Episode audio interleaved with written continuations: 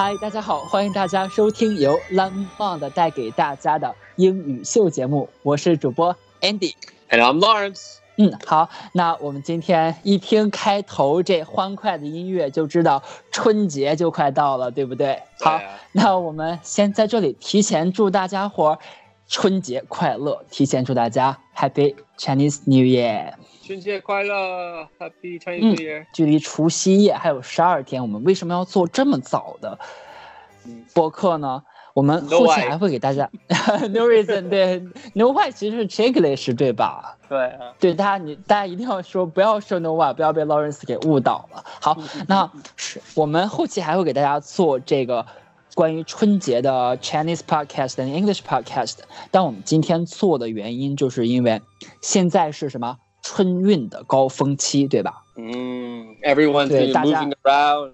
I think about three billion Chinese people are moving around. Actually, four billion，今年 Four four point four billion，对，很多。所以大家知道，人多的时候，这骗子就多，对吧？人多肯定有骗子，嗯，就会有很多诈骗呐、 讨厌骗子。对，讨厌骗子。那我们今天呢，呃，就跟大家来聊一聊这关于诈骗的一些英语词汇、英语表达。好，嗯，好，那说到诈骗，就有很多种诈骗的方式啊。我们先就是讲到春运这个词儿了，我们就先来聊聊春运这个词儿吧。那春运的英语是什么呢？大家知道英春运可千万不要说成 Spring Fest、Spring Festival Travel，这肯定是不对的，这绝对是 Chinglish。那春运的英语怎么说呀？Um, it's just transport uh, during the Spring Festival period. No real Hmm. name for it. 嗯，其实我们是用了一个词组，就是说这个 transport during the Spring Festival 这么一个词组，大家不要。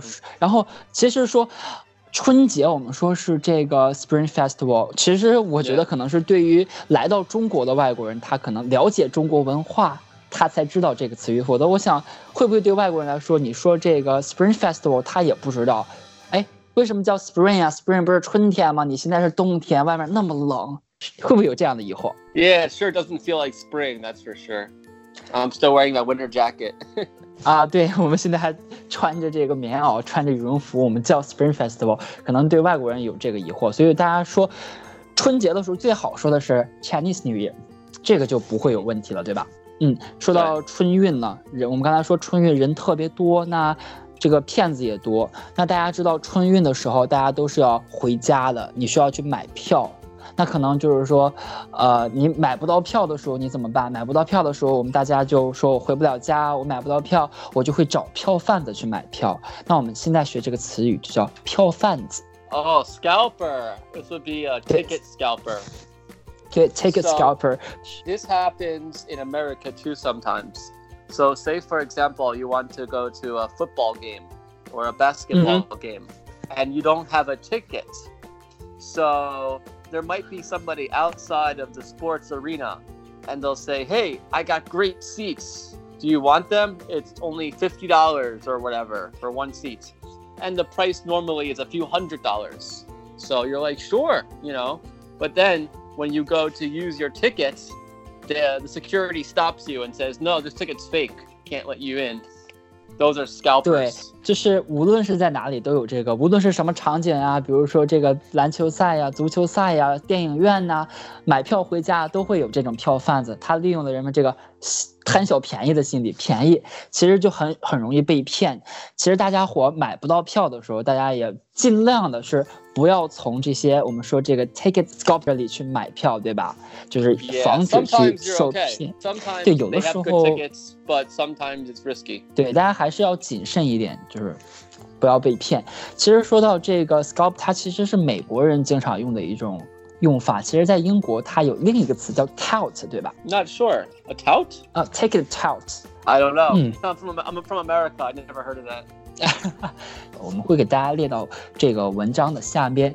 好，那我们说这个春运的时候，大家要保护好自己的财物。我看大家可能经常会听父母说，如果你赶到中国的春运的时候，大家就会说，你去到哪里，你的行李不要离开自己，否则容易被盗窃。那我们说盗窃的英语是什么呢？被盗窃、被偷 Oh, stolen.，stolen don't 啊 want to have your stuff stolen. 嗯，stolen，其实这里我们说 stolen 就是被偷的意思。对，其实说，呃，对我们说回家在车站里你可能被 stolen，那我们说偷盗的这个人小偷怎么说呢 A thief. Thief.？thief。hmm So a thief is usually somebody that just steals a little bit of stuff. So say you're um, going shopping and there's a thief. They might steal your phone or something. But somebody that goes and breaks into your house, we would call them a robber. It's a little bit more serious. 嗯，其实说行屋盗窃、进你入室抢劫的那种人叫 robber，他跟这个 thief 是有一点区别的。其实这个 robber 是更严重一些，是吗？ Yeah, yeah. A robber Mm, is how- somebody that they, may- they might put a gun to your head and say, "Give me your Oh. wallet, give me your necklace, give me everything." But a thief Nah. might just take your wallet without you even knowing. You won't even know. 哇，还其实还有这么很大的一个区别，就是 robber 程度真的很深，他都拿枪去你的家里了。但其实 thief thief 的确是没有这样子的。好，那我们说了这个到在春运期间你可能受到的这个诈骗，其实说，呃，我们坐火车在车站可能遇到这个，那你说我不坐火车了，我不去车站了，我不去人多的地方，我开车回家，我自驾回家，自驾回家。其实我们还有一个很常见的中国式的这个 Oh, 诈骗能想到吗？Yes. Mm. I know. Pangser. 对，碰瓷儿，哎，碰瓷儿这个碰瓷儿其实碰瓷儿，北京对，其实呃，我们说碰瓷儿这个词是瓷器的意思，瓷器在中文中，我们要么说英文中你们说 porcelain 或者你们说 china 是瓷器的意思，你是不是感觉一头雾水？那我们给大家回来讲讲碰瓷儿是什么意思。先来讲讲碰瓷儿是什么意思。 Okay, so there's no real good definition in English, but basically, uh, a pungster is just somebody that um, you're they're an extortionist, and they know that extortionist, so they know that they can scam somebody by setting up an accident. Which makes it look like they're injured, um, or their car is damaged, or they're injured, and then they demand the other party to pay to pay compensation. So originally this started in China by using some expensive porcelain, some expensive china, and saying, "Oh, you knocked over my expensive porcelain china. Give me money." But now people will just throw themselves at cars or they'll be on scooters and they'll just drive into cars and say, You hit me, give me money. And it's really terrible. I was warned about this a lot ever since I started to drive in China. 嗯，其实刚才 Lawrence 给我们大家讲了这个开始的这个碰瓷儿，这个真的是从瓷器 来来历到现在我们的这个演变过程，就是说碰瓷儿。刚才 Lawrence 提到一个词叫 extortion，哎，Extortion, extortion 你 is 对 uh, 你是美国人，所以你会说被敲诈，被敲对诈。敲被敲诈被勒索，就是你是美国人，你会把所有的 t 浊化成的 extortion，但是英国人他可能会读成 extortion。This doesn't this doesn't happen too often in America. There are some people that do this and they and they commit insurance fraud, which is a little bit different.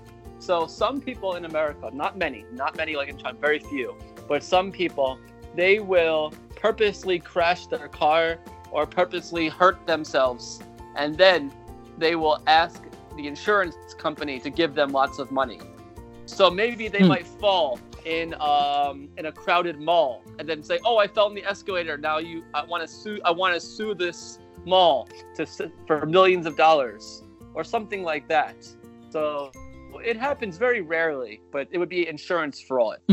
你刚才说的是这个 insurance，其实保险中，其实中文中 Yes, 保这险。倒没有， 倒没有保险诈骗这种。其实中文我们中国好像真的不怎么常见，一基本上都是说碰瓷儿是在生活中就真的在倒你车面前的那种。It's 嗯 different because for, in China it would just be the person paying you. So if Andy hits me with his car, I can say, "Give me money, or I'm going to tell the police." 好，嗯其实这就是我们的不同。其实你是诈，你是没法诬陷我的，我可有行车记录仪。好，其实那刚才我们讲了这么多啊，说那我们碰瓷儿中没有一个特定的词语。那我下次见到外国人，我想给他解释碰瓷儿，我怎么说？我见到外国人说，哦，有个人碰瓷儿，我今天遇到一碰瓷儿的，我怎么跟一个外国朋友说呢？ You could just say scammer that is trying to extort money out of you and will purposely hurt themselves and Uh, blame 其实- you and mi- Yeah. 其实我们只能用 scammer 这个词，然后再附带一段解释，说这个人故意找茬，故意想这个诈欺欺诈我，想勒索我的钱，只能这样去解释，因为找不到一个固定的 term。啊，我 Right. 其实我看到很多的网站中，它其实也都写上碰瓷儿，碰瓷儿的拼音，然后后面附带一个解释。其实 没办法，英文中也找不到这样的词。 So, uh, actually, I also heard of another uh, scam that's very popular in China. A lot 嗯哼， of my foreigner friends have told me about this scam. It's called Beijing tea scam. And Beijing tea what it scam? is- yeah, you're from Beijing, right? Yeah. This tea scam.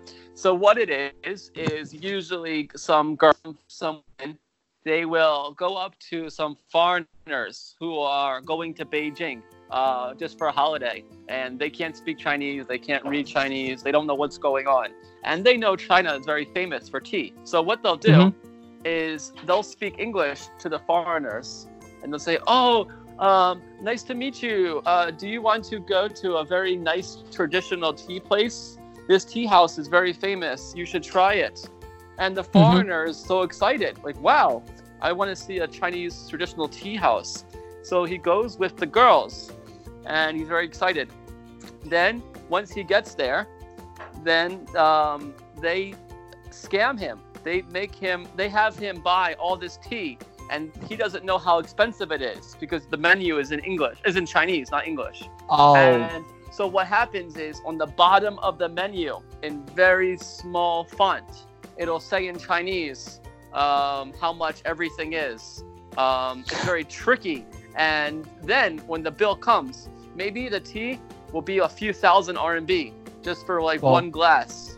And then they have to, the guy has to pay it. And if he doesn't, then the people, the bouncers at the front will, will fight him. It's a very big problem and it uh, it's happened to many of my friends. 嗯，其实这个的确是一种，因为外国人他来中国不会汉语嘛，所以这也是一个利用文字游戏去骗骗人的一种手段。那我在想说，如果他们不买的话会怎样？完全可以不买啊。 If, if it if they don't buy the tea, it's fine. But once they order the tea, then one pot of tea might be a few thousand RMB, and they Oh. won't know because it doesn't say it very clearly. It just says in Chinese. But it's very confusing that um, Mm. if you buy a cup of tea, it's a few thousand or something. Uh, 嗯， I don't know. Yeah, very 其实 confusing. 这个对这个其实让想让我想到了很久之前我们说宰客， 就青岛那个大虾也是这样子的，有一个宰客记录，就有一个人点了一斤大虾，就中国人他没有问价格，但是最后被黑了很大很大很多很多钱。我们英语中说被宰的话，我们是不是可以用 rip off 那个词来形容？Rip off. Yeah, you got ripped off. Mm. Yeah. 就是这个其实就跟 rip off 其实很像的一种诈骗手段。嗯，好，那那我们说，那我们说，那得我这出去我容易被 rip off，我这个我春节的时候我容易被这个呃被这个 take it out 被骗，我开车我容易被碰瓷儿，得我在家待着我不出去了，行不？那其实 还有可能，咱们说还有可能被骗，就是可能我们现在还有电信诈骗，春节了。Oh. 来个短信，恭喜你先生，你中了几百万。这个我不知道你有没有遇到过啊？你来中国这么多年，我觉得我是经常收到这种短信。 Yeah, I've seen it. I've gotten text messages like that, and I've seen it on WeChat. You know, they'll say, Hmm, "Scan interesting. this, or scan this QR code, and we'll give you hongbao." Um, but Yeah. I never, f- I never fall for that. I know it, it's always going to be a scam. 对，其实这种也是一种常见的手段，就是贪小便宜，在网络上，就是我们说这种网络诈骗，我们可以用什么？用 Internet fraud 来形容。除了这个 Internet fraud，它 比如说你刚才说的，它会给你一个 QR code 让你去扫二维码，但其实它有可能附带一 you know 个，嗯哼， Yeah, that that reminds me of something, Andy. So when you go shopping, be careful with your phone. When you go to uh, scan some, you scan the QR code. Then somebody else can scan your phone, and they can take your money uh, while Yeah. you're buying something. Yeah, it's Dangerous. Be careful. There's no one behind you. 对，其实这也是一种我们说的一种盗窃，就是说它可以扫你的码把你钱盗走，因为现在都不需要密码嘛，就扫一下就可以了。啊、其实还有，For, small purchases, yeah, small purchases. 嗯呃，就是可能我记得是在几千以下的都可以被扫走。嗯然然后我们刚才说，就是其实有什么 QR code 呀，有各种各样，其实还有可能就是在你的那个 text message 中会给你附带一个网站。这个网站看似是非常非常像正那个官网，特别像 official Yeah. website，但其实其实不是，它其实是这个钓鱼网站。So this would be a fishing website. 哦，fishing website。那 fishing website 我是我 Fishing, 们说那 P 个 H P H I S H I N G, not fish, like a like you, different kind of fish. 哦，其实它不它不是 F I S H 是 P H Right, P H, yeah, yeah, 嗯，但其实发音是一样的，对不对？correct. Now, Andy, do you know what the most common scam is? It's becoming it's one of the most uh, more common scams that is happening. 就是你说在网络上吗 Uh, just in general. ？In general？ Yeah. 哦 OK，呃，让我想想啊，其实这个我还真的没有了解，因为我我我防骗意识比较强，我从来没有被诈骗过。 Okay, 嗯 so one of the more popular scams, and this is something that's happened recently. It didn't happen so much Recently. before. Recently, it's called it's social engineering. social 哦，这个词就比较高大上，social engineering，社会的工程嘛？你的意思是？ So social engineering has two different meanings. Um, 嗯哼， But but um, the second meaning is when somebody tries to get personal information out of somebody. Um, 嗯，盗 and 取 they 个 use 人 that 信息。 Yeah, for example, if I call you and say, "Hello, is this uh, is this Andy speaking? I am from I am from the Bank of China, and there's a there's a problem with your account. Can you please verify your account number? We need to fix your account." And then you get scared and you say, "Oh, okay. I better." He sounds like he's really from the Bank of China, so I'll give him my information, and then I ask you more questions, um, just like that Or say Mm, that 就是- you work as an empl- employee for the Bank of China. I could say, "Hi, I'm the big boss at the uh, the Shanghai branch, and there's a problem with the Beijing branch. So I need you to give me the the code for blah blah blah." And then people will just say, "Okay, no problem," and they give it to you. And then they take that information and then they use it to to scam to make money off of them. 其实我们现在聊的这个 social engineering，其实就是 盗取你信息的一种诈骗，因为现在在信息时代嘛，信息都是大数据是很值钱的，你的信息也是很值钱的，大家在哪里都要保护好自己的个人隐私。那那其实我们今天聊了很多很多种生活中的，不管是碰瓷儿啊，还是黄牛啊，还是这个网络的这些诈骗呀、信息诈骗呀。那其实跟大家讲了这么多，呃，还是想告诉大家，下次跟外国人来中国的，你跟他讲，是用英语告诉他这些你要注意，这些诈骗方式你要注意 Mm. 嗯。注意安全哦。啊。其实这也是我们今天做这期播客的一个目的。好，那我们今天的节目就到这里吧，我们下期再见。下次再见。嗯，好，拜拜，拜拜。拜